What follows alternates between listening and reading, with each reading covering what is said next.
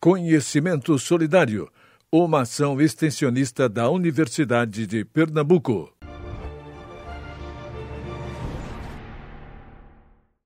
Olá, caros ouvintes! Estamos começando mais um podcast História da Genética, produzido pelos estudantes de Ciências Biológicas do Lenaíra, Eduarda Lima, Andara Leal e Maria Luísa.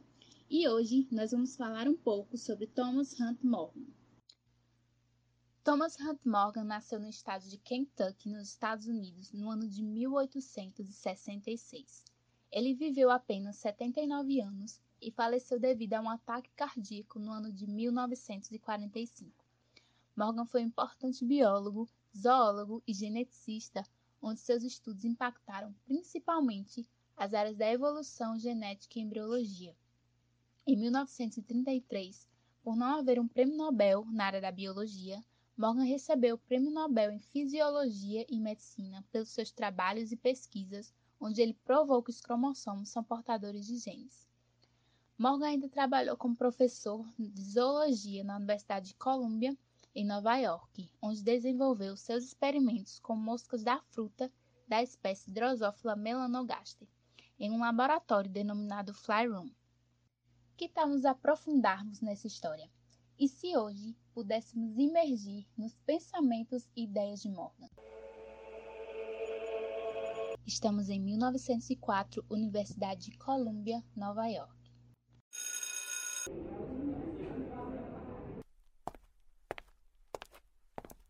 Atualmente, Thomas Hunt Morgan atua como professor de zoologia e, em seus momentos fora da sala de aula, ele fica no laboratório da universidade, que posteriormente ganhará o nome de Sala das Moscas.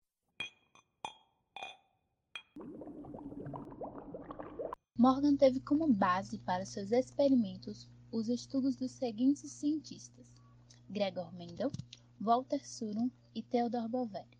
Vamos recapitular um pouco.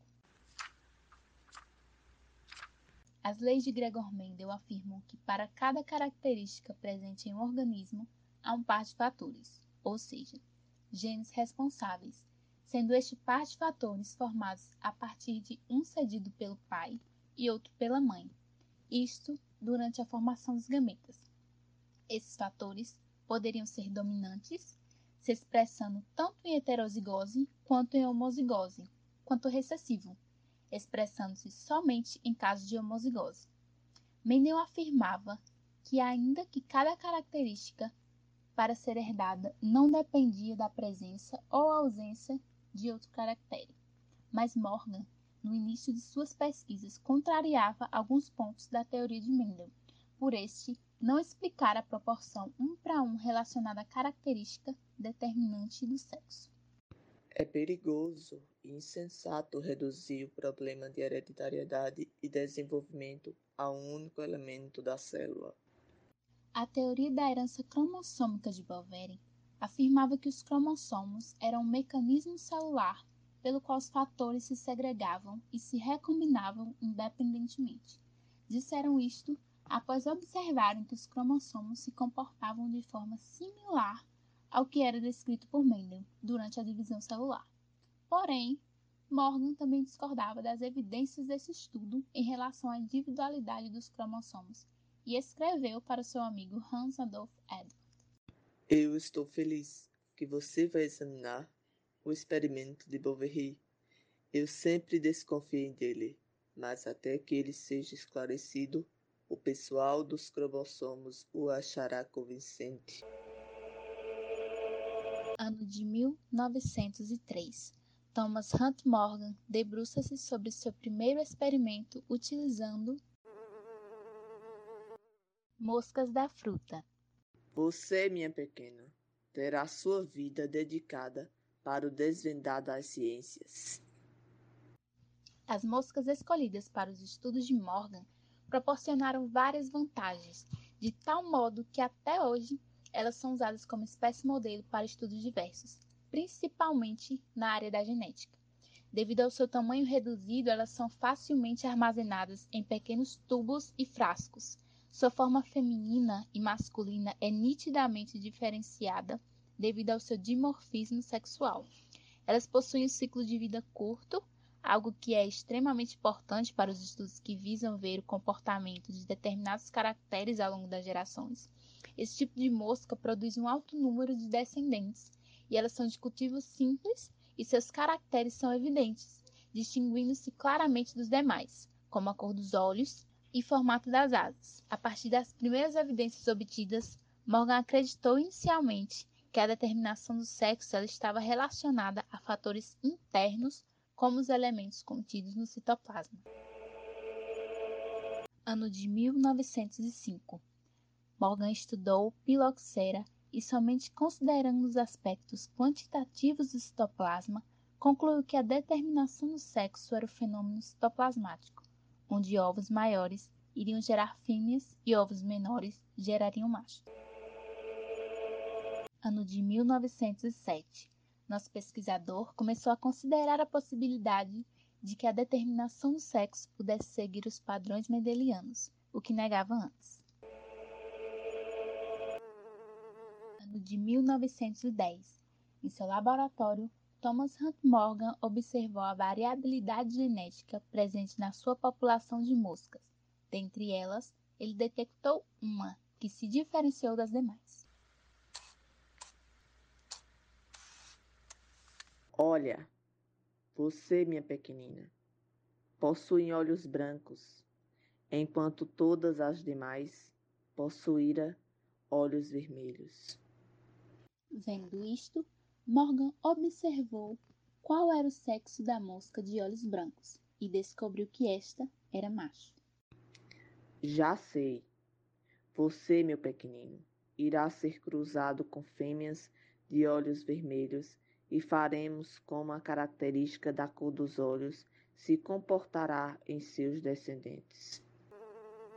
Vejam só, nenhum de seus descendentes herdaram seus olhos brancos.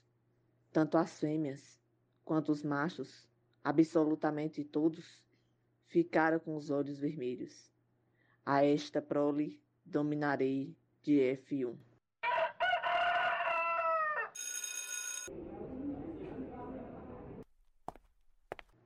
Algum tempo após o seu primeiro experimento, Morgan decidiu continuar com os cruzamentos da prole F1. Vamos lá. Vocês, pertencentes da geração 1, colocarei em outro local para compreender o que acontecerá com a característica dos olhos brancos, que não se expressou em sua geração. Após os descendentes da geração F1 atingirem a maturidade sexual e se intercruzarem, Morgan observou algo interessante. Catapimba! A característica dos olhos brancos reapareceu na geração F2. Isto pode evidenciar que a primeira lei de Mendel estará corretamente formulada. E a característica dos olhos brancos trata-se de um fator recessivo que se omitiu durante a geração do primeiro cruzamento. Ele, ao obter tais resultados, foi examinar a geração F2 ao microscópio.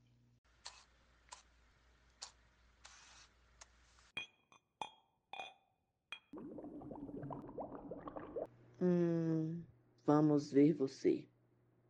Contém olhos brancos e é do sexo masculino.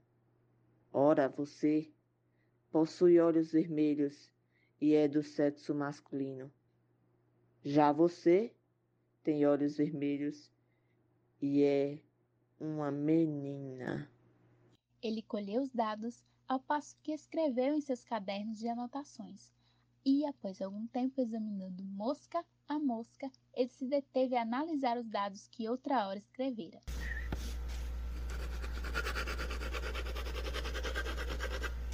Deixe-me ver. Ora, ora, ora. O fenótipo olhos vermelhos está presente tanto nas fêmeas quanto nos machos. Contudo, absolutamente Todos da geração F2 que contém olhos brancos são machos. Morgan parou por um instante e refletiu sobre. Interessante. Os trabalhos de Mendel não retrataram isso. A proporção contida nos estudos dele revelavam que as características dominantes apareciam na proporção de 3 por 1 em relação ao caráter recessivo, igualmente presenciado no meu estudo. Ora, contudo, no estudo dele, há machos e fêmeas tanto no grupo que expressou a característica recessiva, quanto no que apresentou a característica dominante, ocorrendo deste modo, independente do sexo. Ah, que se isto deve? Hum. Após levantar algumas hipóteses, Morgan chegou à seguinte conclusão: Talvez as fêmeas de olhos brancos sejam fruto de embriões inviáveis, não chegando nem mesmo a nascer. Se esta realmente for a causa de não haver fêmeas de olhos brancos, isto demonstrará que os fatores responsáveis pela cor branca de olhos em fêmeas é letal.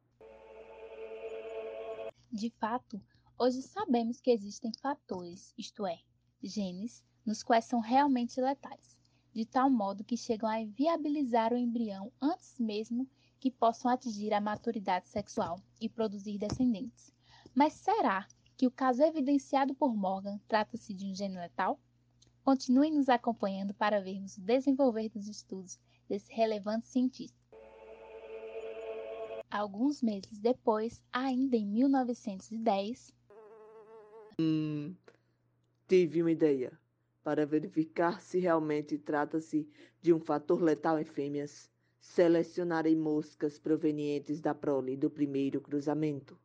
Fêmeas de olhos vermelhos, cruzadas com machos de olhos brancos.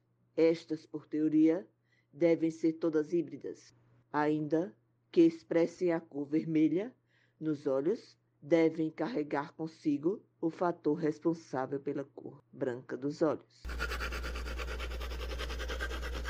Junto a estas moscas fêmeas híbridas, colocarei o macho de olhos brancos. Se na próxima prole não houver nenhuma mosca fêmea com olhos brancos, comprovar então que este par de fatores é letal para este sexo.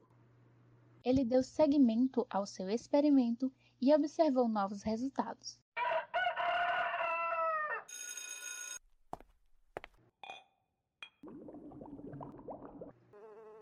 Vamos ver qual for a prole originada do cruzamento entre as fêmeas híbridas e os machos homozigotos recessivos.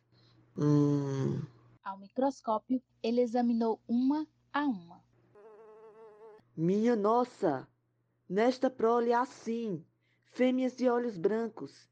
Isto prova que tal gene não é letal nelas e todas as combinações de sexo e cor dos olhos são possíveis. Contudo, me veio uma dúvida agora. Hum... Ele para por um instante e formula a seguinte pergunta: Mas então, a que se deve a prole de F1 gerada do cruzamento de ambos organismos híbridos não originarem sequer uma fêmea de olhos brancos? A que se deve? Esta dúvida ficou um bom tempo a martelar a mente de Morgan, à procura de uma explicação para seus resultados. Como mencionado anteriormente, Thomas Hunt Morgan, além de pesquisador, era professor, e foi na pesquisa de uma de suas alunas que ele encontrou as respostas para seus resultados. Bom dia, professor. Bom dia, Maria Stevens. Nery Maria Stevens foi uma importante cientista a qual formulou a teoria da determinação sexual cromossômica. Em seus estudos com o bicho da farinha, ela percebeu que o material genético das fêmeas são formados somente por cromossomos grandes, enquanto dos machos são formados por um conjunto de cromossomos grandes e um cromossomo pequeno. Com isso, ela afirmou que esse pequeno cromossomo deveria ser responsável pela definição do sexo masculino, já que era presente unicamente em machos. Sendo assim, as mulheres teriam um par de cromossomos homólogos para a determinação do sexo, a qual denominou-se XX, enquanto os homens teriam seu sexo definido por um par de cromossomos heteromórficos, isto é, esses cromossomos teriam formas diferentes entre si. sendo um cromossomo grande e outro pequeno, a qual foi denominado de XY. Thomas Morgan, tendo em mente os resultados da pesquisa da sua aluna, obteve a resposta para o seu questionamento.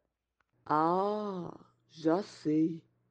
Se no primeiro cruzamento realizado entre o macho de olhos brancos e as fêmeas de olhos vermelhos, o fator mutante estiver presente unicamente no macho, a prole gerada deste cruzamento deve ser todas fêmeas de olhos vermelhos, portadoras de um fator mutante.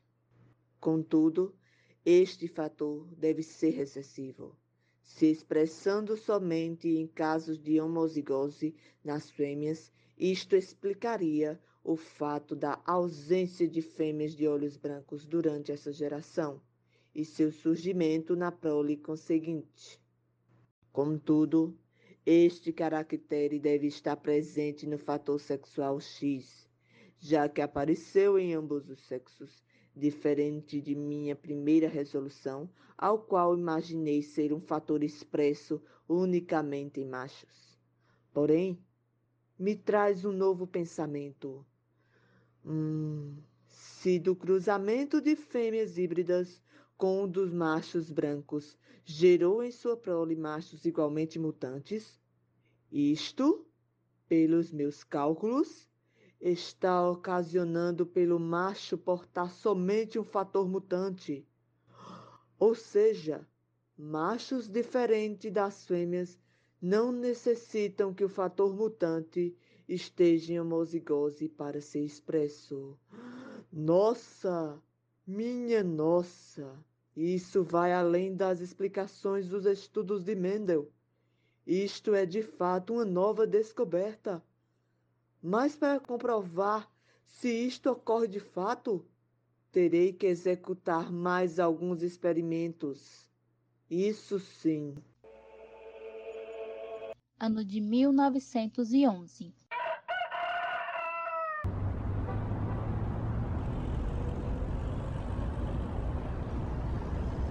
Ansioso com suas ideias para colocá-las em prática, Morgan chegou logo pela manhã no seu laboratório. Vamos ver. Para comprovar se minhas hipóteses estão corretamente formuladas, irei realizar o cruzamento inverso. Isto é, irei cruzar moscas fêmeas de olhos brancos com machos selvagens de olhos vermelhos se o fator responsável pela mutação estiver realmente ligado ao cruzamento X e for recessivo, será esperado que todas as fêmeas tenham olhos vermelhos, enquanto todos os machos terão olhos brancos. E mais tarde, Morgan obteve a resposta através de seus resultados, a qual comprovou que suas hipóteses estavam corretas. Todos os machos vindo desta prole tinham os olhos brancos, enquanto as fêmeas tinham olhos vermelhos. Eu, Thomas Ruth Morgan, através de meus experimentos, consegui dar respaldo à teoria cromossômica da hereditariedade de Boveri-Santo, comprovando que, de fato, os fatores se localizam nos cromossomos. Bem, confesso que no início foi um crítico impetuoso às leis de segregação independente de Gregor Mendel, não aceitando-as facilmente. Mas concluo hoje que estava errado e irei, irei me retratar publicamente no meu próximo artigo. Voltamos para o tempo atual. Gostaram da experiência pessoal? Esperamos que sim. Com este trabalho, podemos perceber que as descobertas de Morgan referem-se à mutação e às funções hereditárias dos cromossomos, comprovando que genes que carregam as características hereditárias são elementos que possuem localização específica nos cromossomos. Universidade de Pernambuco. O conhecimento a serviço da vida.